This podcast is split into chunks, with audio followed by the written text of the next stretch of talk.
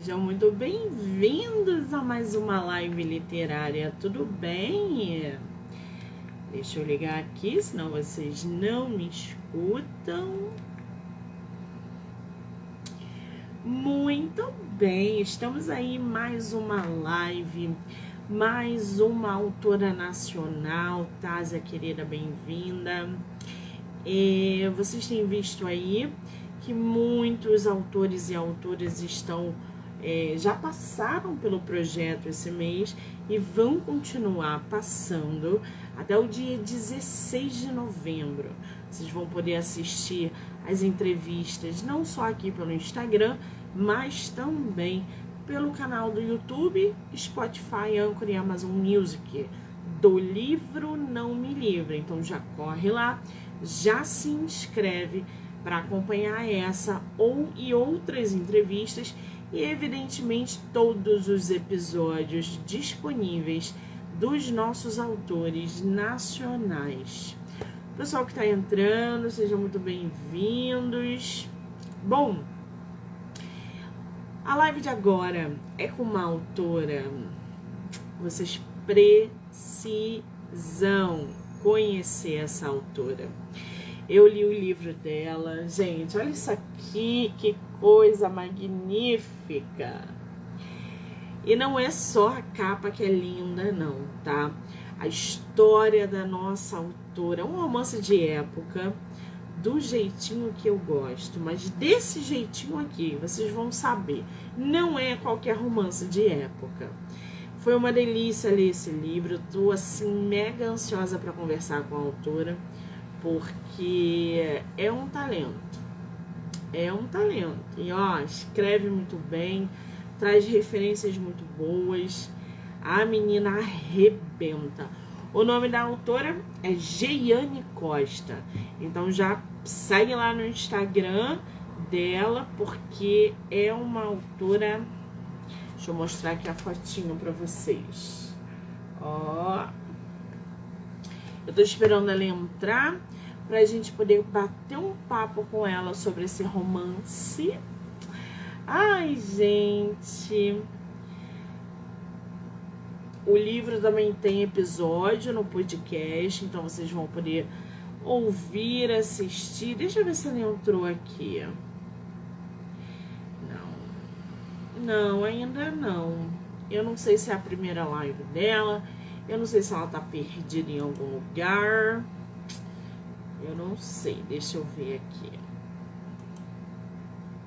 Amanhã as lives começam duas horas da tarde, vai até às 10, com muitos autores. A gente tem live de lançamento esse mês do nosso autor Alex Mello, com sorteio. E vai ser aquela bagunça. Para quem gosta do, do autor Alex Mello, sabe que é uma bagunça sempre. Então, quarta-feira acaba a maratona de lives. Aí eu paro, só volto em dezembro, tá, gente? Só em dezembro. Então, aí é Natal, né? Aí quem fizer live vai fazer pro Natal, divulguem, deem presentes, livros nacionais de presente, por favor, de autores nacionais, que a gente agradece, pelo amor de Deus. Quantas opções vocês tiveram aí esse mês, né? Estão tendo. E terão ainda mais, porque a partir do dia 7 de dezembro a gente vai ter mais autores, mais autores na boca do Natal. Então já preparem aí a listinha de livros, de e-books. A minha irmã ou irmã. Ah, nossa autora entrou. Vamos chamá-la. Peraí.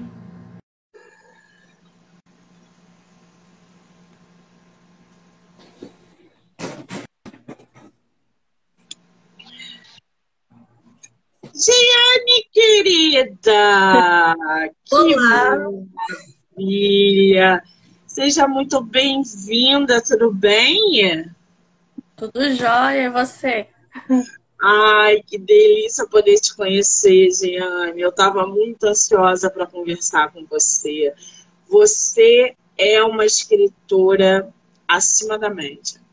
Eu estava falando aqui antes de você entrar, eu li o teu livro, entrou no top 5 aí do mês de outubro. E é difícil uma, uma leitura como a tua me pegar. Esses romances de épocas que a gente vê por aí não são. Agora, o seu. Eu acho que tudo no seu livro me encantou, inclusive as referências da Mary Del Pior, que eu amo de paixão. O Paulo Resutti, que é outro autor sensacional. Menina, você não fugiu do vocabulário da época, né? É, foi um trabalho assim muito prazeroso, mas também muito trabalhoso, porque eu queria me aproximar da época que a história estava sendo narrada. Então eu tive que aceitar o desafio de me debruçar sobre os livros, de em busca de artigos científicos, entender todo o contexto da época. E aí chegamos a essa primeira parte da série, Não. né? Porque esse é o primeiro livro. Você está de parabéns. Por que eu já comecei essa live falando do livro? Porque, gente, eu estava tão ansiosa para falar desse livro, porque foi um livro que me marcou bastante por ver que a escritora, exatamente por. É, ela trouxe características da época, ela não fugiu do vocabulário, ela não transformou um romance de época em algo vulgar ou chulo, tá? Que isso é muito importante. A gente tem um romance de época cheio de referências de autores nacionais é, que escrevem sobre a história do Brasil então a, a Jeiane, ela conseguiu trazer essa essência para o livro. E, cara, eu fiquei alucinada com o teu livro. Eu li ele assim num dia, eu falei, não vou postar agora. Eu preciso me recuperar dessa leitura, porque eu vou ler de novo esse livro. Parabéns por essa obra, tá, querida? Muito, obrigada. Muito parabéns. Você Meu está Deus. de parabéns. Me diz uma coisa. Ah. Fala, desculpa um dos meus desafios quando é, porque eu sempre gostei de escrever né? Mas essa obra foi essa história foi uma escrita assim muito assim sabe um sonho que você tem em escrever uma história de época é, do, do Brasil com o objetivo de trazer referências para o nosso país para trazer a valorização da nossa história então por isso eu tive essa preocupação de buscar é, essas referências com esses historiadores nacionais de renome, né? E também trazer conhecimento às pessoas sobre como era né, aquele romance daquela época. Será que como era que acontecia o flerte? Como é que as pessoas se comunicavam? E a escravidão? Tem tantos assuntos, né, que acontecem no século XIX que é impossível a gente não retratar. E, e são, alguns assuntos são delicados, então a gente tem que ter um, uma certa responsabilidade na hora de escrever. Então eu tive muita preocupação em, em tratar desses assuntos com respeito, com cuidado, com responsabilidade e com verdade, né? Então, o meu desejo é que os leitores eles resgatem dentro de si esse essa brasilidade, essa Sim. valorização do nosso país, da nossa história, dos nossos heróis. Exatamente. É... O, o livro, ele foi vencedor do prêmio AMEI de 2021 isso. na categoria romance, não é isso? isso. Que prêmio AMEI é esse? É da Associação Maranhense de Escritores Independentes que existe aqui no meu estado do Maranhão, essa, essa associação, é, juntamente com uma livraria, né, a MEI, e eles fizeram esse concurso literário é, a fim de encontrar novos escritores. Não foi apenas no, no, na categoria romance, tinha também poesia, suspense, infanto-juvenil, e eu me inscrevi nessa categoria. Que maravilha! Realmente tem, já teve outras edições. É, essa foi a primeira que eu participei. Ah, o prêmio já teve outras edições, é isso? Sim, sim, já teve outras edições. Só que essa foi a primeira vez que eu me inscrevi. Então, peraí, se o prêmio foi em 2021, você publicou esse livro aqui em que ano? É porque, assim, aconteceu, a, a, o edital saiu no ano de 2021. Aí o resultado saiu no começo desse ano e a publicação, juntamente com a premiação, foi em agosto. Entendeu? Agosto de 2022. 2022, isso. Mas a premiação é em referência ao edital de 2021. Agora eu estou entendendo. Então ele está no mercado não tem muito tempo. Não, foi a 12 de agosto de 2022 que foi o lançamento do livro. Que loucura! Já chegou no mercado com um prêmio nas costas. Vocês não estão entendendo, gente. Quem não conhece aí o, o prêmio Amei, dá uma pesquisada para vocês conhecerem um pouco mais sobre esse concurso, enfim, essa seleção, né? Porque o Brasil está cheio de editoras, de concursos, de romance, de várias categorias, antologias, enfim, tem espaço para todo mundo. Eu fico muito feliz quando uma autora nacional, independente, é, entra nesses concursos e já publicam com essa carga potente que é ganhar um prêmio de literatura. Que maravilha! Agora me diz uma coisa, Jeane. Entre pétalas e espinhos, olha aqui, gente, olha que capa linda. Essa capa remete, evidentemente, à história que você vem contar. Como é que surgiu? Cara, quem fez essa capa linda? Que é mega de época, com todos esses detalhes maravilhosos. Como é que foi a produção dessa capa, Jeane? Essa produção foi da editora, a dona Cléo Rolim, que faz parte da comissão. Ela trouxe para mim a sugestão desse livro, a sugestão dessa capa, dessa capa para que eu pudesse aprovar, né?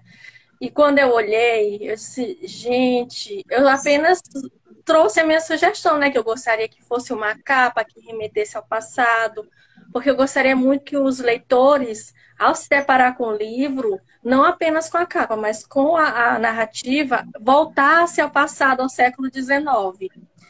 E ela trouxe para mim, gente, eu fiquei assim, encantada. Isso. A mesma reação que vocês estão tendo, a foi com a minha. Eu disse, dona Cleva, a senhora acertou em cheio. É isso, é isso que, que eu gostaria de representar e trazer para os leitores. É, essa delicadeza que a mulher do século XIX tem, né? essa carga de ser delicada, e ao mesmo tempo ter essa força, né? De passar por problemas e situações difíceis, que é o Agora, que a Berenice passa. O teu livro, esse aqui, Entre Pétalas e Espinhos, ele é o primeiro livro de uma série chamada Mulheres, não é isso? isso. Quantos livros tem nessa série? Quatro livros. Começa com a narrativa de Berenice, aí vai ter a continuação, né? Porque tu, é, Monique que leu sabe que tem ficou um aberto, né, uma situação aí, algumas questões, quem vai ficar com quem, se vai reencontrar não vai. Então, essa, essa, essa continuação vai ser tratada no segundo livro, mas também vai falar sobre uma outra mulher, né? E o livro 3 também vai dar uma continuidade, vai falar abertamente mais de uma outra personagem mas sempre assim, seguindo a continuação. E aí são quatro narrativas. São quatro livros continuando a narrativa. Ah, o leitor, por exemplo, se quiser ler só o segundo, ele pode ler sem precisar é, ter acompanhado o primeiro ou não? Ele tem que ler para entender a história. Como é que vai funcionar isso? É importante ler o primeiro, porque vai vai ter. É porque assim, para não dar spoiler, né? A gente fica com. mas, assim, cravo. Né? Então, assim, mas assim, lendo o livro 1, um, vai saber quem é a Berenice, porque ela vai aparecer no livro 2. Né? Eu não posso dizer quando, mas em determinado momento, Berenice e Joaquim vão aparecer lá, e aí Gente, quem é esse povo que do nada apareceu aqui? Mas aí eles já não são é, o centro, né?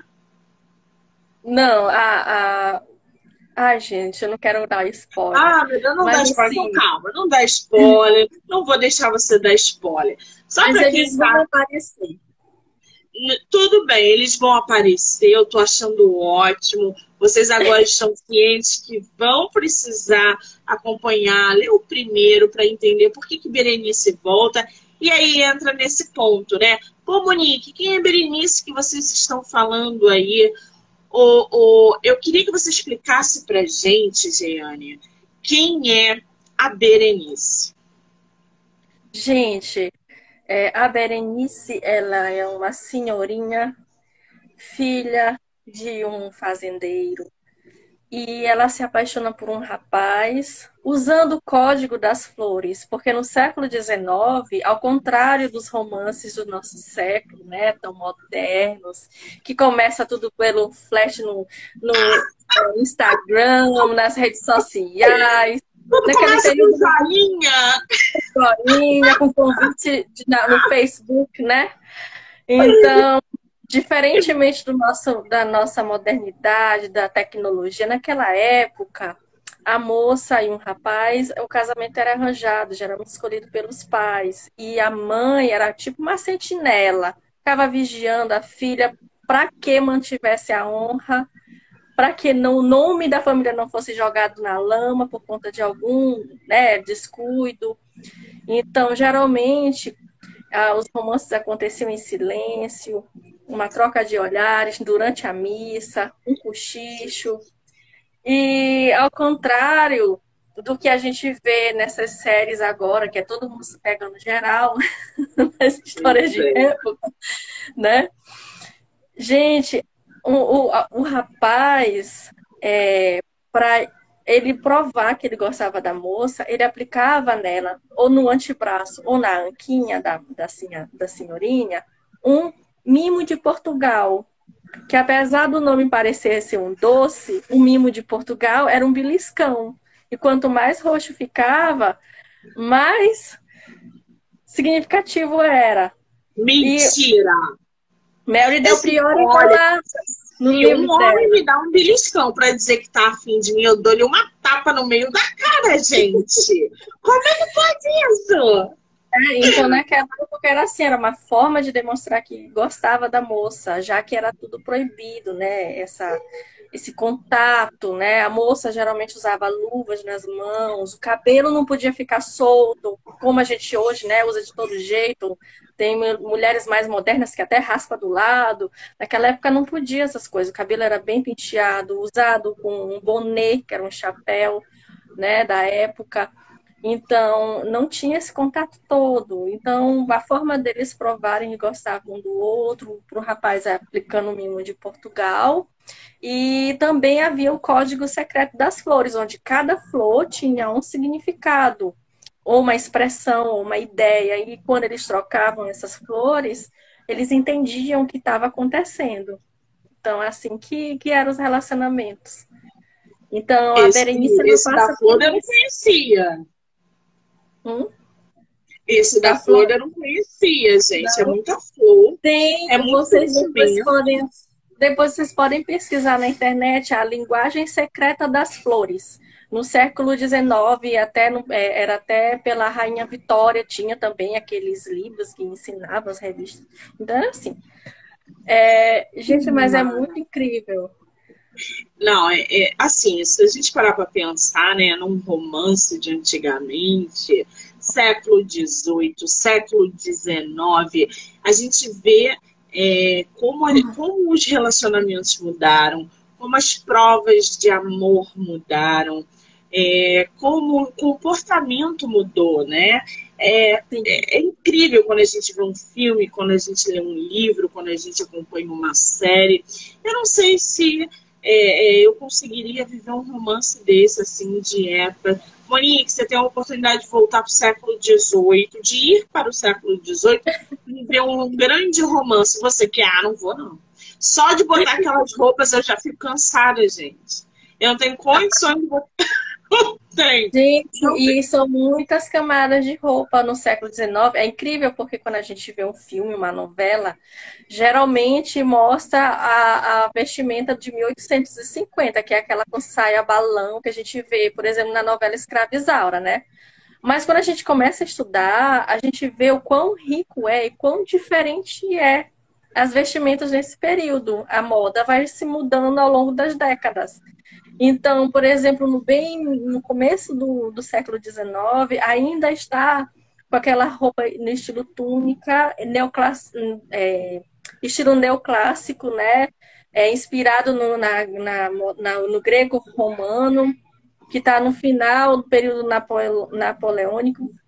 E aí os cabelos cacheados, e aí depois vai passando, e aí vai surgindo anquinha, e aí vai vindo, vai vem uh, com, a, com a Anquinha, né? A ajuda da, da, da, é, da Anquinha para modelar, dar aquele volume, e depois vai diminuindo novamente, a, vai ficando uma cauda para trás. Então, assim, vai mudando muito a moda. E é muito rico. No século XVIII tinha o petit panier, que é do lado, já não tem aquele volume atrás. É muita informação.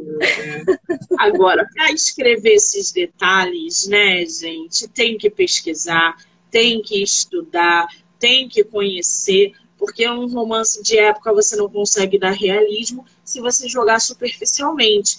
Quando a gente lê um livro como o da Jeane, a gente consegue é, teletransportar é, é, para aquela época por causa dos detalhes da comida, dos costumes, da vestimenta, do vocabulário. Ela, em momento nenhum, fugiu do vocabulário. Vocês não estão entendendo.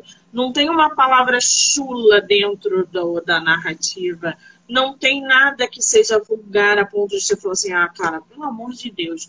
Não. O livro dela é todo. É, é, é uma joia. Ô, ô Jeane, me diz uma coisa. O que, que, te inspirou a escrever Entre Pétalas e Espinhos? Olha, essa narrativa, é, eu, eu já queria há um tempo escrever uma história de época, um romance, né, que acontecesse no Brasil, é, porque geralmente, quando a gente pensa em romance de época, do século XVIII, XIX, geralmente acontece aonde? Europa. Inglaterra, França, né? E o nosso Brasil, gente. Os brasileiros também amavam, também se apaixonavam. Havia romance em todo lugar do mundo, gente, não é só na Europa. Gente, os brasileiros, cadê? Então eu fiquei dentro do meu, assim, dentro de mim, com esse desejo, também como eu já falei anteriormente, né, de resgatar essa valorização à nossa história, à nossa cultura.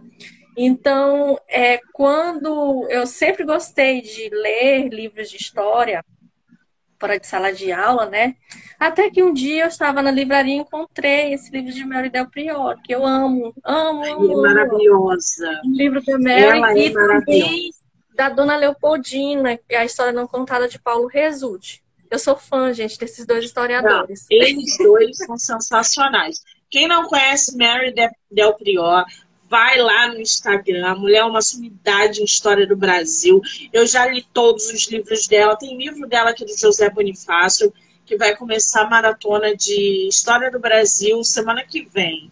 E, e o, a biografia de José Bonifácio está aqui, foi ela quem escreveu. Cara, a mulher é uma sumidade. E o Paulo Resulti, né? Quem não conhece Paulo Resulti, gente? Maravilhoso. E aí eu, e aí eu me deparei com esse livro da Mary, que diferente dos livros que a gente lê em sala de aula, né, que só fala geralmente política, economia, guerra, essas coisas, ela fala sobre como era os costumes das pessoas do século. Primeiro do colônia, depois do, do império. Gente, eu me apaixonei. Eu digo, não, peraí, vem aqui, tem o que eu estava precisando para escrever o meu livro. Tem aqui informando. Então, eu comecei a estudar o livro dela, marcar algumas, alguns pontos importantes, né, sobre o costume. Depois, eu fui para outros livros, outras fontes, artigos científicos também. E é interessante, porque quando você escreve uma história moderna, você simplesmente vai, né, segura a onda e vai. Quando é história de época, às vezes eu escrevendo uma frase sobre um assunto, eu tenho que parar para poder pesquisar, para poder voltar, para não para entender como era a, o que, que, as pessoas pensavam sobre o determinado assunto naquele, naquela época, naquela ocasião, né? Então, a partir daí eu comecei a construir a, a Berenice diante desse, dessas informações, desse conhecimento. Eu tive que entender até como era a música, por exemplo. A música tocada naquela época era modinha, lundu, entender o que era aquilo, a vestimenta, que eles não tomavam quantidade de banhos que a gente banha, que a gente toma atualmente. Geralmente era, era braço, pés e, pescoço, né? E, e, e o rosto. E, então, assim, não era com a mesma quantidade de banhos que a gente. É. Então, assim, era tudo diferente, né? Então, eu tive que começar a entender como era a logística, e a partir dessas informações, eu comecei a construir a Berenice. Comecei a construir a senhorinha, filha de fazendeiro, e aí eu comecei a pensar onde que eu ia colocar a Berenice. Eu cheguei à conclusão que aqui no Maranhão tem um lugar chamado Alcântara.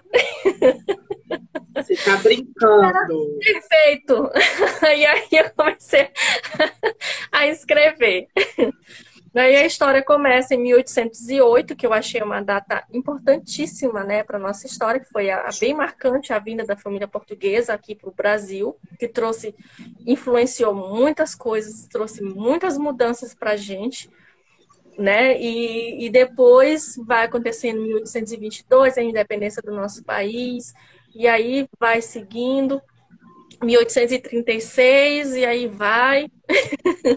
então a história ela vai percorrendo vários pontos. É gradativo. Pois é, eu vou ler aqui um trechinho para vocês, ó, do que está na numa das orelhas do livro, para situar vocês ainda mais da história, tá? Tu tá com seu livro aí perto, alguma coisa, tá com acesso a ele ou não? Ah, então já separou um trechinho para você ler pra gente um trechinho que tá. você queira, qualquer um, tá? tá? Entre Pétalas e Espinhos é um romance de época muito inspirador. Nos permite viajar no passado para uma Alcântara e. Desculpa. Para uma Alcântara e uma São Luís no século XIX. O fato de se passar no Maranhão, numa época em que não vivi, mas que adoraria ter vivido, despertou-me ainda mais o interesse. O livro mistura história com ficção, uma combinação fascinante. A autora pesquisou muito os costumes da época e os trouxe para este livro, fazendo com que a gente pense, sinta e vivencie com seus personagens todas as tramas, os amores e desamores, suas dores e alegrias. O li quase que de um fôlego só. A narrativa é agradável e tem tanta sensibilidade que a gente fica com um gosto de quero mais. E como esse é o primeiro de uma trilogia, já estou ansiosa pela continuação. Jeiane tem talento nato para escrita. Não tem como não se encantar. Quem é Cléo Rolim? Cléo Rolim é uma escritora maranhense. E ela também fez parte da comissão julgadora. Ela foi ela que ajudou a escolher a capa do livro. Ai, que lindeza, gente! Olha isso. Pessoa muito Ô, querida. Hoje, Yuri, me diz uma coisa: a gente vai fazer sorteio do seu livro ou não? Vamos! Vamos! Você quer fazer sorteio de livro físico ou de e-book? O que, que você no quer fazer? No momento, eu não tenho e-book, ele está no formato físico. Então, a pessoa que conseguir é, ser sorteada, ela vai levar uma cópia para ela. Gente, para tudo, para tudo. Vocês que estão na live, corre lá no meu direct, MoniqueMM18. Eu quero o livro da autora Giane Costa. A primeira pessoa que fizer isso vai levar o livro da nossa autora, tá? Dá para ver por causa do horário. E aí, quando a live terminar, Giane, eu mando para você quem, quem tiver ganhado, tá? O seu tá. livro. Pode ser assim? Pode sim. Ah, gente, que delícia, ó. Me diz uma coisa, você levou quanto tempo para escrever esse romance? Foi em média seis meses. Foi a partir eu escrevi ele exclusivamente para participar do concurso.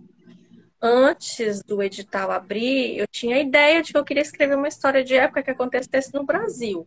Mas eu comecei a escrever o meu projeto em si, começar realmente a desenvolver a personagem, toda a trama, a partir do momento que eu li o edital. Então, eu trabalhei exclusivamente para esse concurso. Entendi. E aí, a, a ideia de fazer outros livros dessa história veio antes ou após o concurso? Veio durante a escrita. Tá? Veio durante a escrita, porque eu gostaria, vocês sabem, a nossa história é muito rica. Tem muita coisa para explorar. E não dava para é, colocar tudo no único volume. Então, por exemplo, nesse primeiro volume, né, nessa primeira narrativa da Berenice, eu abordo, por exemplo, a escravidão, a violência doméstica, a diferença da educação entre um homem e uma mulher, a preparação da mulher para o parto, é, o flerte e outras coisas, né? Que vai acontecer durante a narrativa. E aí, no decorrer das outras narrativas, eu gostaria de abordar outros aspectos que aconteceram no nosso país eu não posso falar o que é. Não pode falar, não fala. Não posso não falar fala. Não fala.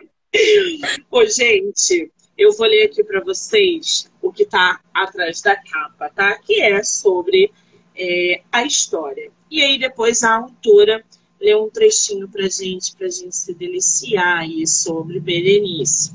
O primeiro livro da série Mulheres conta a história da romântica Berenice, que encontra nas flores a maneira de se corresponder secretamente com seu grande amor. Levada pela ambição de seu pai, ela é obrigada a se casar com o filho do barão, homem de coração frio e cruel. Apesar de estar aparentemente vivendo o casamento dos sonhos para uma sinhá, para uma sinhazinha aos olhos da tradicional sociedade maranhense do século XIX, ela passa a enfrentar muitos desafios na tentativa de reencontrar sua felicidade. Nessa época, tudo era casamento, né? Tudo era casamento. casamento bem arranjado, um homem bem feito, é, filhos, homens, toda aquela atmosfera dos séculos passados. O, o, o me diz uma coisa. Durante o processo de escrita, né, a gente está vendo fatos históricos, romances de época, muita pesquisa, como é que você vê, é, avalia, né, o, a parte mais fácil, mais difícil é, para escrever esse livro? Eu creio que a parte mais fácil para mim foi é, fazer as escolhas sobre o ambiente, a época é, onde ia acontecer, essas coisas simples, né? Que realmente é bem óbvio. Mas assim, porque é, foi muito é, intenso esse processo de construção da personagem. Não só dela, mas de todo esse meio. Então foi para mim difícil, porque tudo buscava, tudo exigia uma pesquisa. Tudo. Tudo que eu ia falar aqui exigia pesquisa. Por exemplo, é, eu coloquei aqui ah, como era as, as no começo da história chega, chega os portugueses, né? E aí lá se deparam com as, as mulheres é, escravas que vendem produtos. Então eu tive que entender como eram aquelas mulheres, quem eram aquelas mulheres, como é que elas eram identificadas. Então isso é só o começo. Aí então, aí, então todo o processo eu tive que buscar uma fonte para descrever corretamente o mais próximo possível da realidade. Então foi árduo para mim. Então esse para mim o mais fácil foi fazer as escolhas de onde ia acontecer, quem seriam os personagens, quem ia fazer parte da narrativa ou não. E a parte mais difícil é essa parte da construção, tomar essas decisões, qual o percurso que ia seguir o personagem. E então as às vezes eu escrevi um capítulo ela travou Oi? aqui para mim, travou aí para vocês? Vocês estão conseguindo me Oi? Estou ah, não, voltou. Ai, voltou, tá. agora voltou.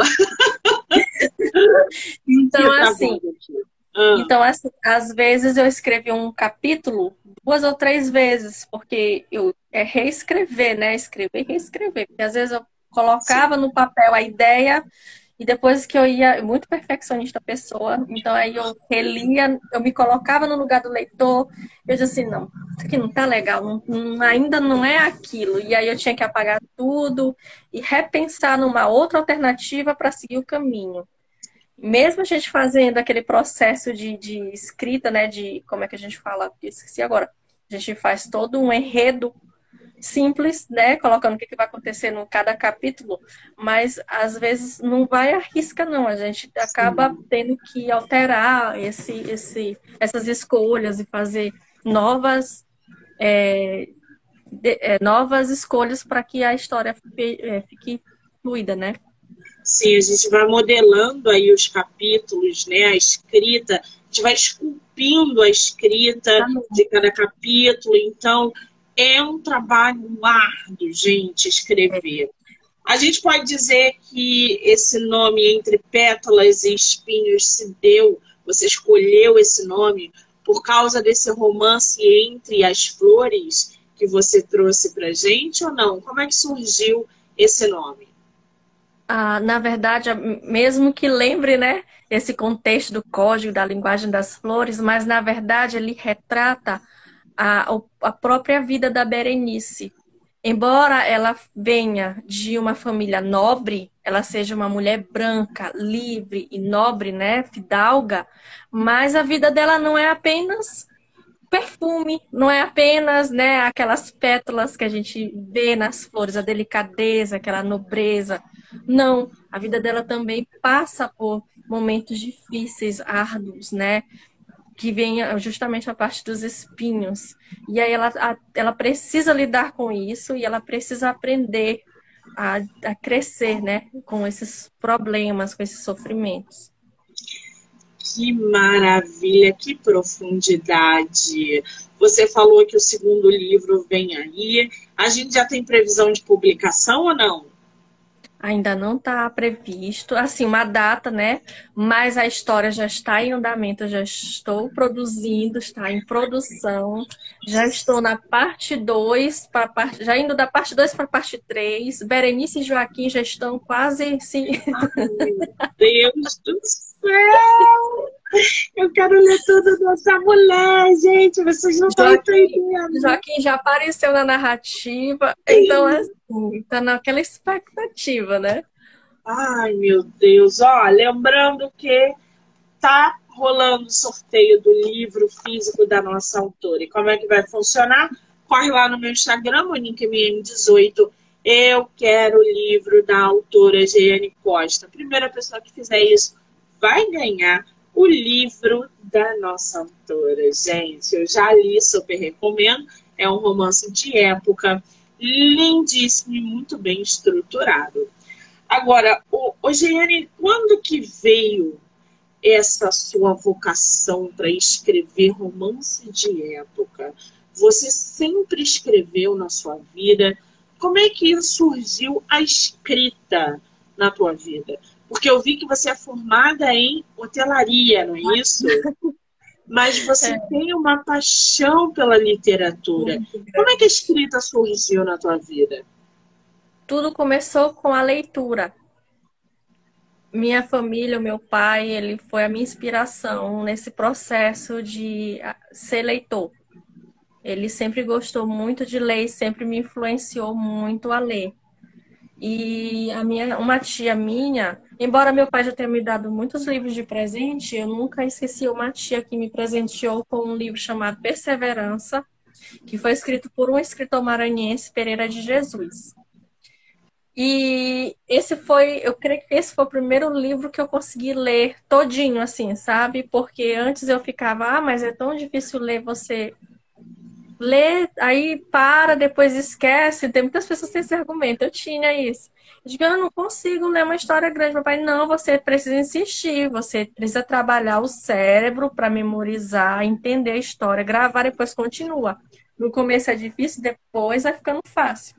E aí ele foi me ensinando a fazer esse exercício e eu fui começando a ler. E aí com esse livro que eu ganhei, que eu consegui ler todo, né? Assim, para mim foi, nossa, e foi muito bom e eu comecei a imaginar, digo, poxa, como é tão bom escrever, né? Será que eu poderia escrever uma história assim minha, né? Eu comecei a incutir essas ideias na minha mente. E aí, na adolescência, eu me lembro que eu escrevia umas historinhas assim, uns contos, e eu, eu lia para minhas primas, era por diversão, a gente ficava só rindo das histórias, assim, sem pé nem cabeça. E era muito bom. E quando chegou no ano de 2010, que eu entrei na universidade, eu comecei a pensar isso de uma maneira mais séria. Digo, não, é um sonho tão antigo, eu queria ter esse prazer de conseguir escrever um livro, de conseguir escrever uma narrativa. E aí eu comecei a pensar, mas por que, que as minhas histórias nunca dão certo? Todo, sempre, sempre assim, infantil, assim, não, não tem técnica. E eu comecei a pesquisar na internet, e aí foi que eu descobri por conta própria, assim, nas minhas pesquisas, que os escritores renomados, eles têm uma técnica de escrita, que eles têm um plot, tem todo aquele ambiente, né? ah, o personagem, o ambiente, o tipo da escrita, se é na primeira ou primeira pessoa na terceira e tal. E o plot twist, né, que precisa acontecer, e divisão de capítulos, enfim, todo esse universo. Eu comecei a estudar sobre isso. E eu me lembro que na minha primeira tentativa de escrever uma narrativa, eu fiquei um mês escrevendo todos os dias, tentando encontrar uma personagem. De não, mas é assim, vamos lá, eu vou conseguir, eu vou escrever uma história. E aí eu escrevi essa primeira narrativa. Passei quatro anos escrevendo essa história, mas ainda não publiquei. E Ela tá aí tá depois pronta? disso, tá, tá pronta, tá guardada. E aí depois eu comecei a escrever outras histórias, só que contos, né? E aí eu fui escrevendo, fui guardando, escrevendo e guardando. E até que chegou o momento que surgiu nesse ano, 2021, a oportunidade de escrever essa narrativa. Então foi todo um processo de aprendizagem, de erros e acertos. E para glória de Deus, gente, eu consegui essa vitória. O meu livro vencedor. Gente. Então foi muita dedicação. E o meu pai, detalhe, o meu pai, ele era a minha vítima, porque ele chegava do serviço, aí eu vinha com meus textos prontos e eu abafando. pai, eu escrevi uma história, lê aqui, o que, que o senhor acha? Aí lá vinha ele ler. Aí ele, aí ele dizia o que ele achava, as críticas construtivas, né? Aí no começo eu ficava arrasada, quer dizer que tudo que eu escrevi nada prestou. Meu Deus, ela tinha literalmente um leitor beta no pai, é. entendeu? Então, gente, vários pontos que a autora abordou aí e trouxe pra gente. O incentivo à leitura desde muito nova. Ela tinha uma pessoa dentro de casa que incentivava a leitura. Se o livro era grande ou pequeno, não importa. Ela tinha que ler, porque ele acreditava firmemente que ela ia é, pegar o gosto pela leitura. É evidentemente que existe uma diferença em você incentivar uma pessoa e você forçar uma criança a ler um livro. São coisas totalmente diferentes. O pai dela dava o incentivo, fazia com que ela lesse, porque explicava a ela que isso ia agregar na vida dela. E não deu outra. A leitura, o ser humano, quando começa a ler, ele automaticamente, em determinado momento da vida, ele vai é, é, desejar escrever, porque a leitura faz isso. Quanto mais você lê, mais ideias você tem, mais a sua criatividade é trabalhada. E aí chega num determinado momento você fala, cara, o que, que eu vou fazer com tanta criatividade? Eu preciso jogar isso para fora. E aí a pessoa inconscientemente senta para escrever. E aí ela vai pegando qual é o gênero que ela gosta, qual é o tipo de escrita, ela vai estudando. Isso que aconteceu com a nossa autora é fabuloso mostra exatamente as etapas de uma grande escritora. Não é à toa que o primeiro livro dela já ganhou um prêmio, ela não fugiu é, é, é, da história, como eu falei recentemente, nem o vocabulário ela, ela, ela transformou, ela levou para onde estava a história dela. Isso, cara, é sensacional. É diferente de autores que hoje falam que escrevem romances de época, mas fazem um romance hot nojento, chulo, que não tem nada a ver com a época que elas querem abordar, porque não estudam. Então, a gente tem um exemplo aí da Geiane que escreveu esse livro maravilhoso. E já que a gente está falando de leitura, que você gosta tanto de ler, quem é o teu escritor e a tua escritora favorita? Gente, olha, eu é difícil escolher um escritor favorito. Eu já pensei tanto sobre essa pergunta. é tão difícil escolher, né? Porque tem, assim, tem tantos escritores tão bons, né? Sim. Livros que você lê, autores que você não conhece, mas você vai é, acaba marcando a sua vida ao longo do tempo. Mas, por exemplo, é, eu gosto muito da obra Senhora, de José de Alencar. Amo de paixão, desde o ensino médio. Gosto muito, que... muito de Escravizaura. Você sabe que José de Alencar, eu sou apaixonada por José de Alencar. E na hum. faculdade eu estudei muito, muito, muito sobre José de Alencar, li muitos livros dele, todos, na verdade. Senhora foi o único que me causou um ranço me causou. Eu terminei o livro, eu queria jogar ele fora, eu queria queimar ele, eu queria rasgar todas as páginas, porque eu não acreditava que um, que um escritor como José de Alencar tivesse colocado no mundo o livro como Senhora. Foi o único que eu detestei dele. Os outros não, eu amei. Agora, é o meu escritor clássico favorito. Continue, eu te interrompi. Eu falo pra caramba, gente. Não é compreensível, porque quando a gente começa a falar sobre livros, né? É impossível não, se, não, não comentar alguma coisa. Mas, assim, é, então, veio José de Alencar, tem a história de Senhora, a história de Escravizaura, que eu amo também demais, já li várias vezes. Mas também existem aqueles autores estrangeiros. Houve uma época em que minha estante era cheia de Nicholas Sparks. Houve uma, naquela época do amor para recordar, não sei se vocês se lembram, 2002, eu acho. Gente, quando eu estava na adolescência, eu amava os livros de Nicholas. Tinha um monte. Aí passou a época do crepúsculo. Aí passou a época. Vai passando, né, gente? Então, assim. Mas também tem aqueles livros, por exemplo, A Montanha e o Rio, que eu li uma vez, gostei demais. A, a menina que roubava livros. Podia, a menina que roubava livros. Era outro que eu queria queimar na fogueira literária, era esse livro. Que livro ruim, cara. E maior galera gosta, né? Ah, eu gostei. Filme eu consegui gostar, gente. A menina que roubava livros também eu gostei na época. Eu sei que tem muitos livros, mas atualmente, assim, que eu leio, que eu gosto muito, são esses, esses historiadores, né? Que eu já citei anteriormente. Eu gosto demais. Ah, gente, se eu pudesse conhecer essas duas pessoas, eu ia ficar tão feliz. Cara, o Paulo Resulti é super acessível. É super. Se tu mandar um direct para ele, ele é super acessível. A Del Prior, que é um pouco menos acessível, ela quase não. Eu acho que tem uma galera lá para acessar o Instagram dela, mas ela, assim, eu assisto todas as palestras dela, lives e tal, ela é, é menos acessível. Mas a gente tem outros, a gente tem o Rodrigo Teplache, se eu não me engano, que é de História do Brasil. Se eu estiver falando o nome errado dele, me corrijam. A gente tem o Laurentino, que é super acessível. O Laurentino, se tu mandar um direct para ele, ele te responde, ele é mega acessível.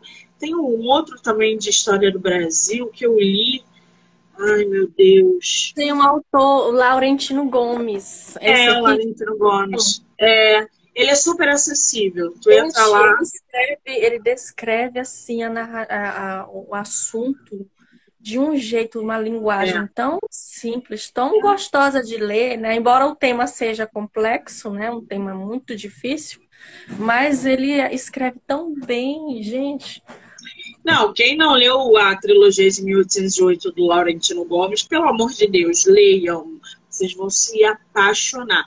E escravidão também. Eu ainda não comprei o volume 3 de escravidão. Uhum. Eu tô esperando abaixar porra, 60 reais que tá o livro. Eu falei, não, vou esperar mais um pouco, porque o Escravidão 1 eu li, fiquei apaixonada.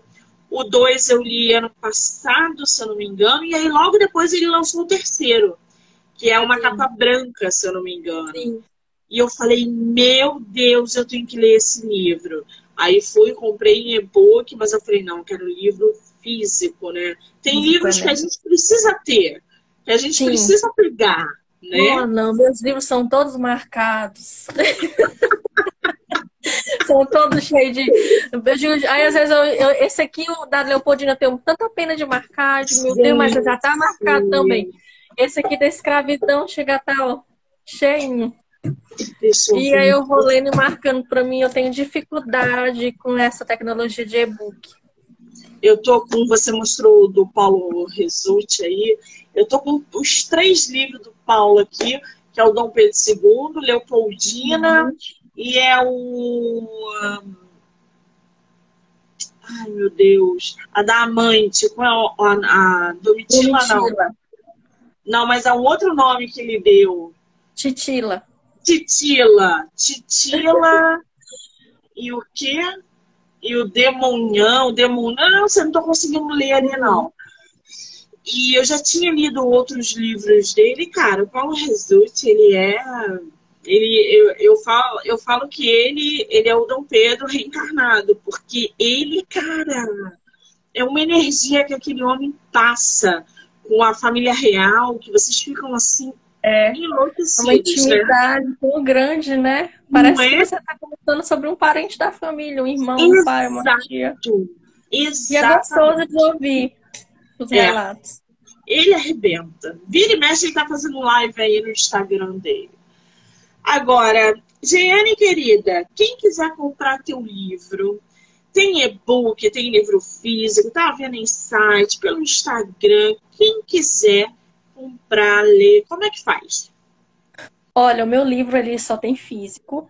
Ele está disponível na livraria MEI. Quem quiser comprar, é, a livraria MEI ela vende para todo o Brasil, faz entrega para todo o Brasil. Então você pode entrar no meu Instagram, que tem no, na bio tem um link. Lá nesse link você clica e aí vai aparecer na página todas as informações do livro, né? E embaixo tem o WhatsApp do da livraria. E aí lá você pode entrar em contato, solicitar o seu livro, passar o endereço, e aí eles vão mandar para você. Que maravilha! Qual é o teu Instagram? Geiane Costa. Gente, já corre lá, já segue a autora, arroba Geiane Costa. De Isso. qualquer maneira, eu vou marcar ela aqui. Desculpa, eu vou marcar ela aqui na live. Então, Monique não conseguir pegar o Instagram da autora ela vai estar marcada aqui na live. Vocês vão poder assistir essa entrevista pelo Instagram, pelo canal do Spotify, pelo canal do YouTube do Livro Não Me Livro, que é o podcast literário onde todas as entrevistas acontecem. Eu não lembro se a gente gravou episódio do teu livro. Gravou? Gravou, não tá no Spotify. Mais também. uma aí opção para vocês conhecerem o livro. O livro é tema de episódio exclusivo no podcast. Então, todas as plataformas vocês também vão poder ouvir e conhecer mais sobre esse livro.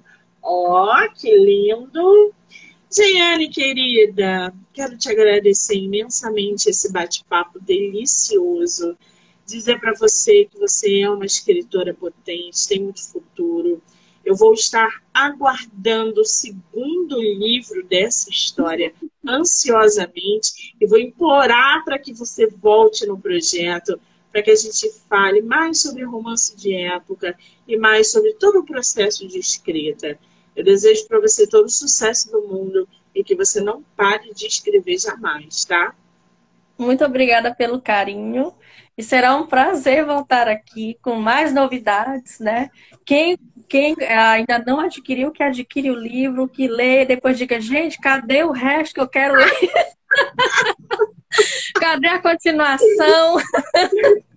eu já estou em andamento, né, gente? Mas aí, vamos lá, pode, quem quiser conversar comigo sobre o livro, pode, a gente, né, a gente conversa com as pessoas.